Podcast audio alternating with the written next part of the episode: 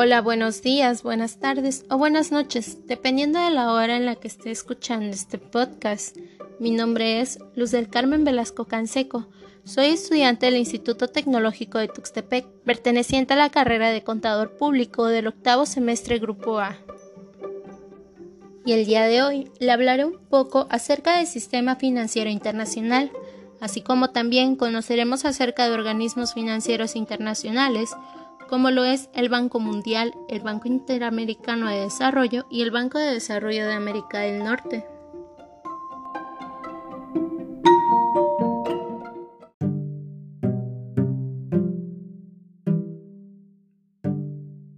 Y para comenzar, comentaremos primeramente qué es el Sistema Financiero Internacional. Pues el Sistema Financiero Internacional está compuesto por múltiples elementos, como lo son las instituciones financieras, las cuales están encargadas de regular sectores del sistema financiero a través de sus normas o recomendaciones, o en su caso, proporcionar financiación a países y empresas.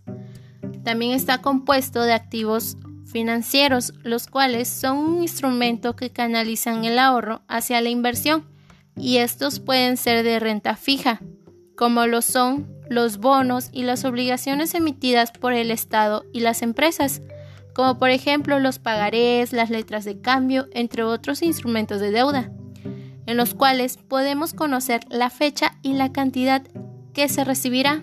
En cambio, en los de renta variable, no podemos tener la certeza de la cantidad de dinero que se va a recibir ni el momento en que se recibirá.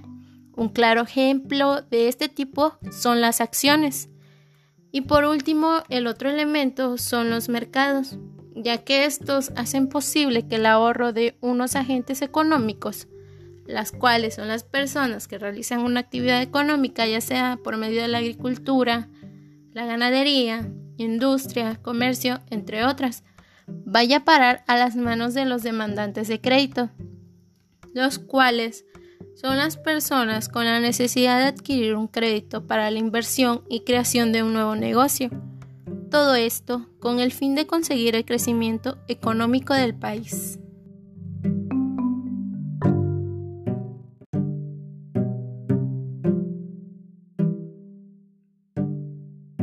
Ahora bien, regresando un poco en el tiempo, el sistema Bretton Woods estableció una política monetaria que permaneció vigente hasta 1970. Ahora bien, regresando un poco en el tiempo, el sistema Bretton Woods estableció una política monetaria que permaneció vigente hasta 1971, que consistía en mantener el tipo de cambio fijo en los diferentes países del mundo en relación con el dólar de Estados Unidos de América y también un precio fijo en la onza de oro. Después de dos años, en 1973, se estableció en el mundo un sistema de tipos de cambios flexibles, que no fue adoptado en forma directa por todas las economías, lo que contribuyó a provocar desajustes en los propios tipos de cambio y en consecuencia a vivir periodos de amplias devaluaciones, principalmente en países en vías de desarrollo, hoy llamados países con mercados emergentes. Ahora bien, usted se preguntará, ¿qué es un mercado emergente? Pues déjenme le explico. Los mercados emergentes son aquellos países o economías que se encuentran en una fase de transición entre los países en vías de desarrollo y los países desarrollados. En otras palabras, están creciendo a buen ritmo y no son países del tercer mundo, pero tampoco son países desarrollados. Pero bueno, regresando a los antecedentes. Existieron economías que pasaron por un proceso de transición lento al meter control gubernamental sobre los tipos de cambio para que dos años después o años después, en la década de los 90, los flexibilizaran en función a lo que es la oferta y la demanda. También las tasas de interés dejaron de ser estables para hacerse flexibles en función de las características de la economía, lo que impulsó el deseo de los inversionistas de mover sus inversiones a países que les ofrecieran un mejor rendimiento, unas mejores ganancias, en otras palabras, por sus inversiones. la necesidad de mover las inversiones de un país a otro que ofreciera mejores rendimientos es uno de los antecedentes de la creación del sistema financiero internacional que rige hoy en día y que necesitaba romper las barreras financieras a través de una integración internacional. La integración financiera constituye una mayor interrelación entre los mercados financieros internacionales, lo que permite aumentar la captación de la inversión extranjera.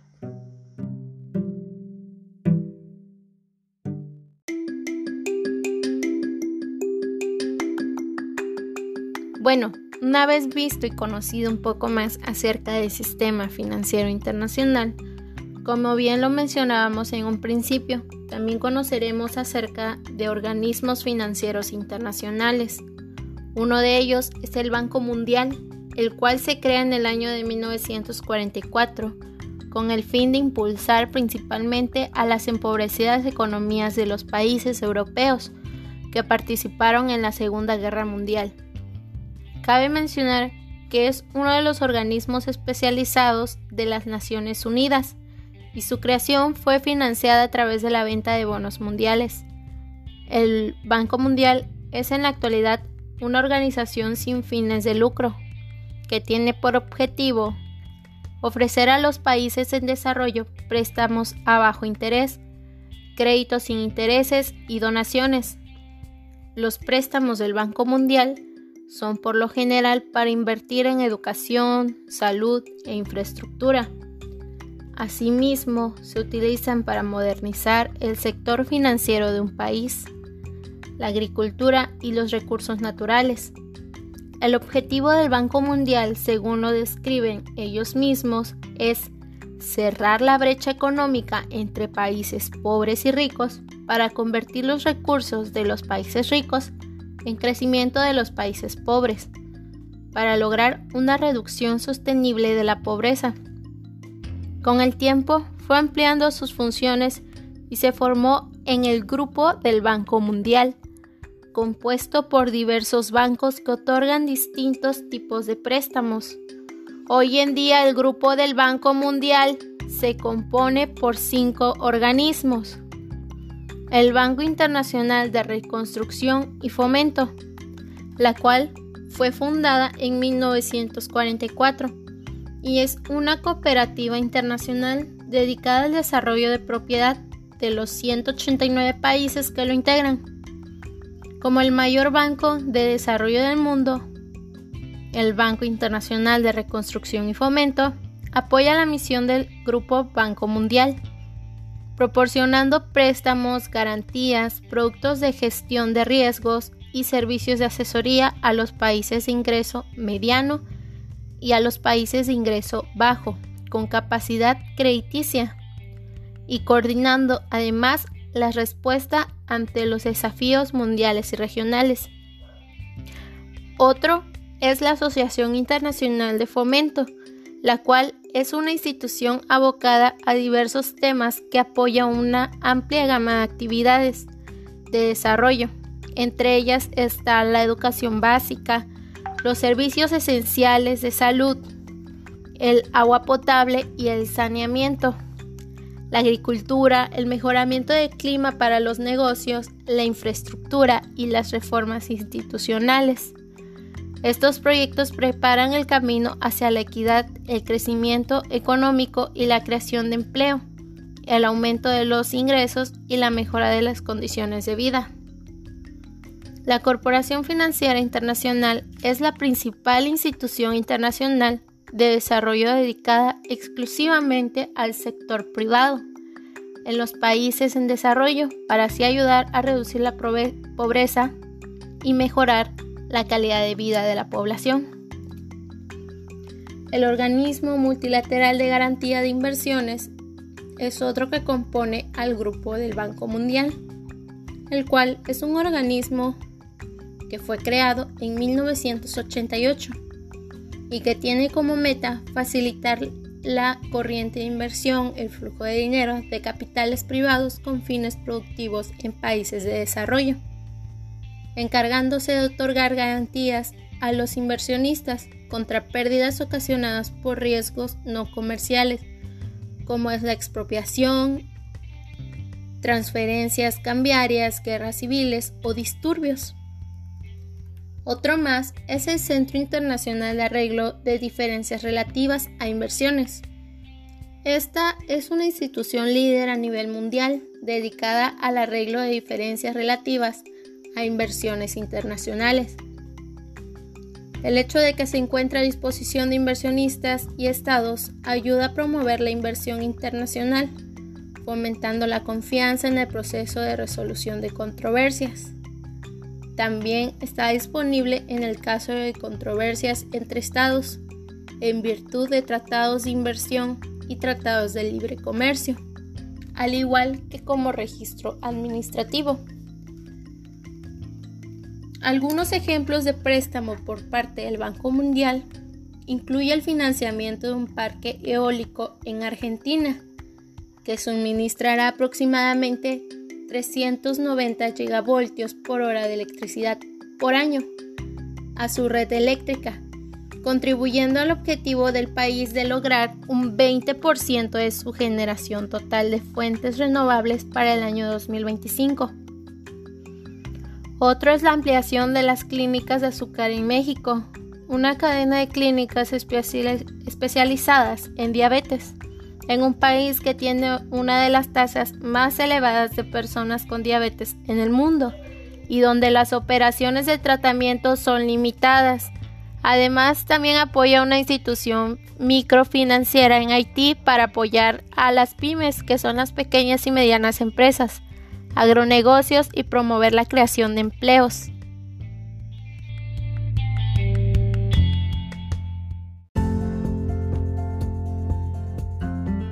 Otro organismo financiero es el que se crea en 1959, el cual es el Banco Interamericano de Desarrollo, o también conocido como BID, el cual es una institución financiera que se creó para dar préstamos destinados a proyectos viables de desarrollo para los países de América Latina y el Caribe. Parte de su función es ofrecer asesorías en los diversos proyectos de desarrollo de cada país. Actualmente es el mayor banco regional del mundo y es la fuente principal de financiamiento para proyectos de desarrollo económico, social e institucional del Caribe y de América Latina. Cada país miembro nombra un gobernador que vota en las asambleas. El poder de cada gobernador depende de la proporción de capital que ese país da al banco. La gran mayoría de sus recursos vienen de los países miembros y de préstamos de mercados financieros.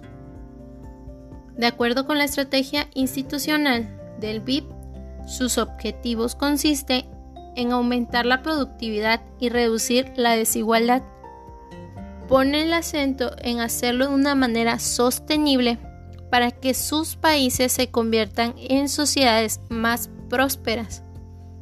En este sentido, hay que recalcar que América Latina y el Caribe siguen siendo la región más desigual del mundo. En primer lugar, hay una desigualdad de ingreso muy importante y algunos indicadores de desarrollo como extrema pobreza, la salud, el medio ambiente la diversificación siguen rezagados. En América Latina, más de 80 millones de personas viven en pobreza extrema. Este problema afecta más a mujeres, niños, pueblos indígenas y afrodescendientes. Estos grupos son más vulnerables a problemas macroeconómicos en este sentido, una de las funciones del Banco Internacional de Desarrollo es ayudar a redactar políticas sociales para impulsar la productividad y el crecimiento económico. El Banco Interamericano de Desarrollo se financian a partir de cuatro fuentes.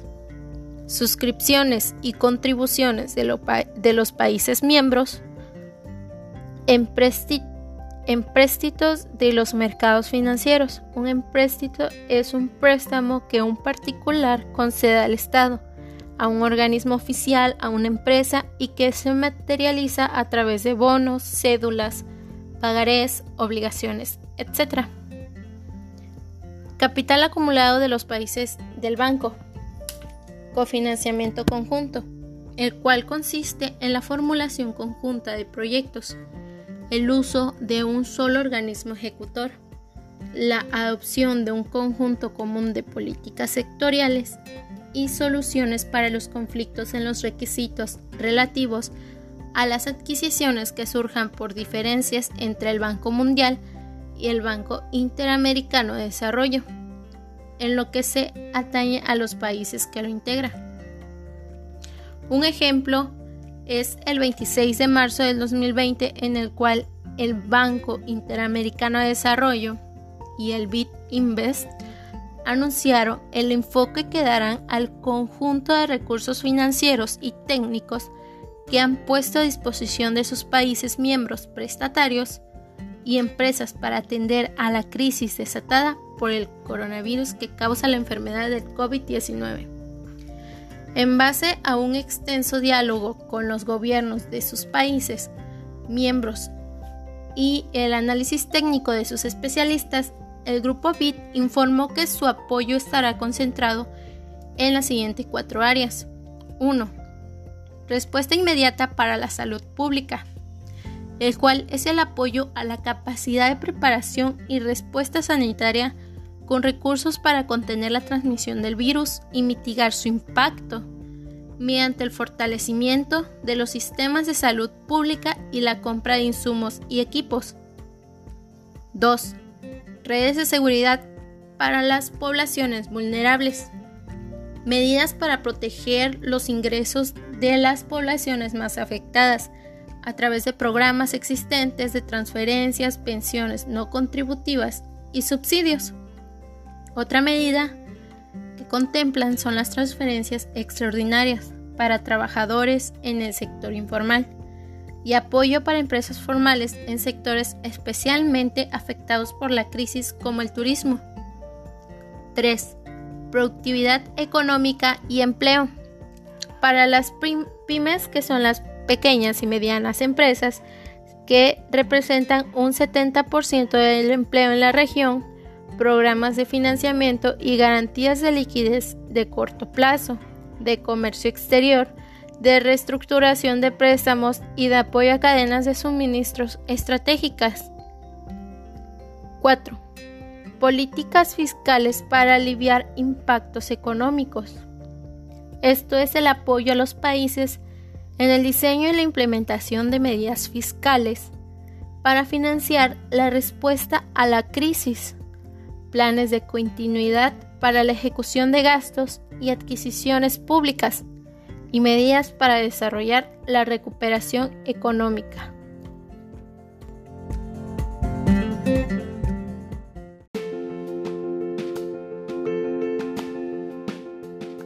En 1992, México, Estados Unidos y Canadá negociaron dos acuerdos paralelos, uno laboral y uno ambiental.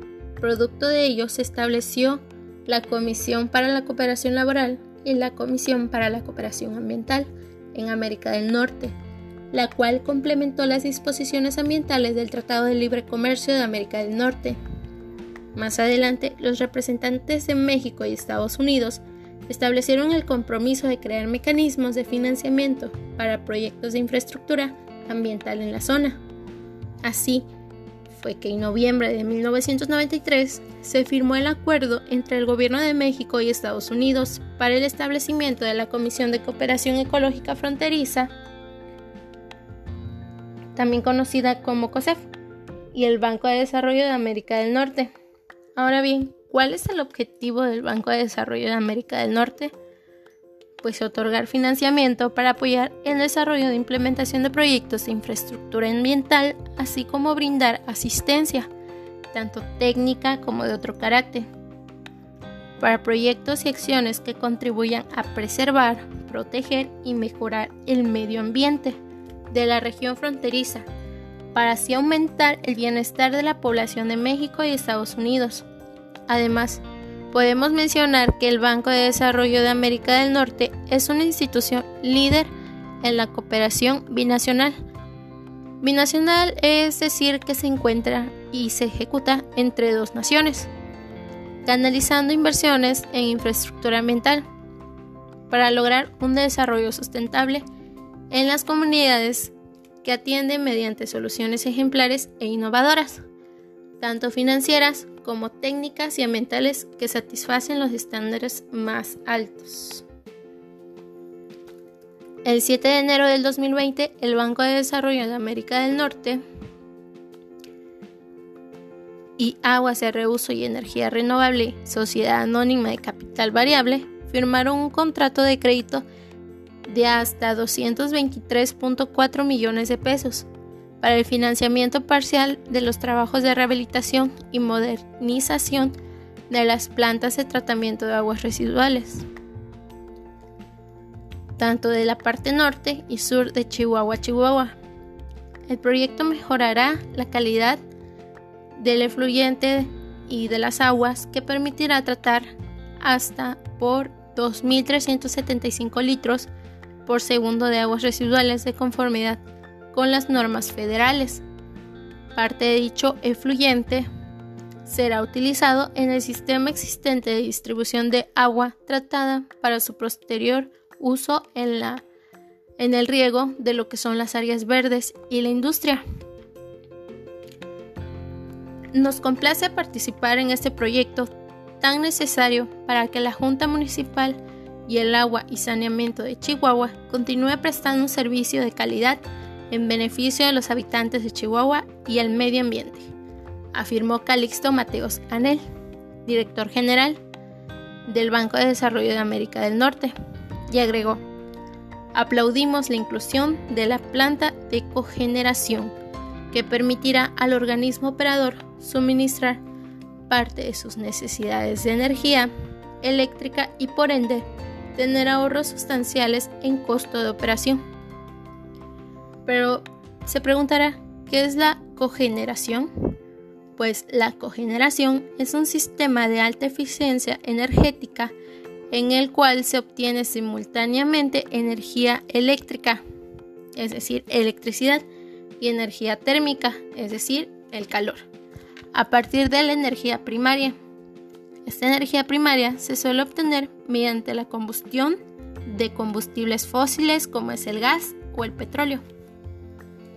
Se estima que una vez concluidas las obras de rehabilitación y modernización en ambas plantas, la calidad del, efluyente, es decir, el líquido que, se, que va a fluir, será producido de manera más uniforme y confiable, proporcionando que pueda satisfacerse una mayor demanda de agua tratada para su reuso. Además, el reemplazo de los sistemas de desinfección de ambas plantas de tratamiento de aguas residuales evitará los riesgos asociados con el manejo de gas cloro. Por otra parte, con la planta de biogás, el organismo operador espera suministrar cerca del 71% de electricidad que se requiere para operar la planta de tratamiento de aguas residuales sur lo que reducirá la energía eléctrica que se consume en la red pública, contribuyendo, contribuyendo así a evitar la emisión de aproximadamente 9.583 toneladas métricas por año de dióxido de carbono y de otros gases de efecto invernadero.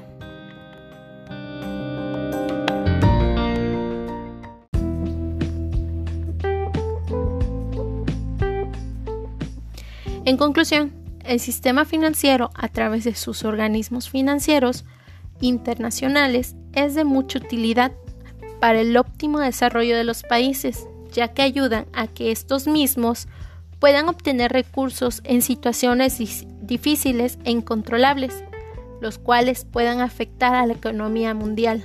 Un claro ejemplo es la situación que estamos viviendo actualmente que es la transmisión del virus COVID-19, o bien conocido como coronavirus, el cual ha creado un sinfín de muertes alrededor del mundo. Además que ha hecho que muchos gobiernos opten por obligar a los ciudadanos a mantenerse resguardados e incluso a cerrar fronteras, lo cual ha provocado que muchos comercios cierren y por ende el comercio entre países se ha visto muy afectado, ya que esto provoca que el flujo de dinero haya disminuido considerablemente.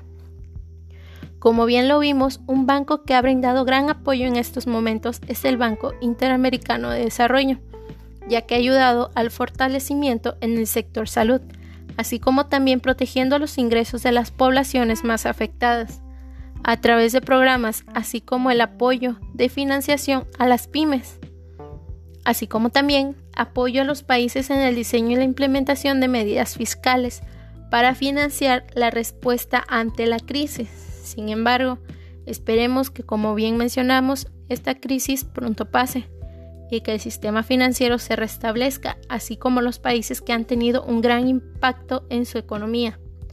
Pero bueno, no siendo más por el momento, me despido esperando pase un excelente día. Saludos.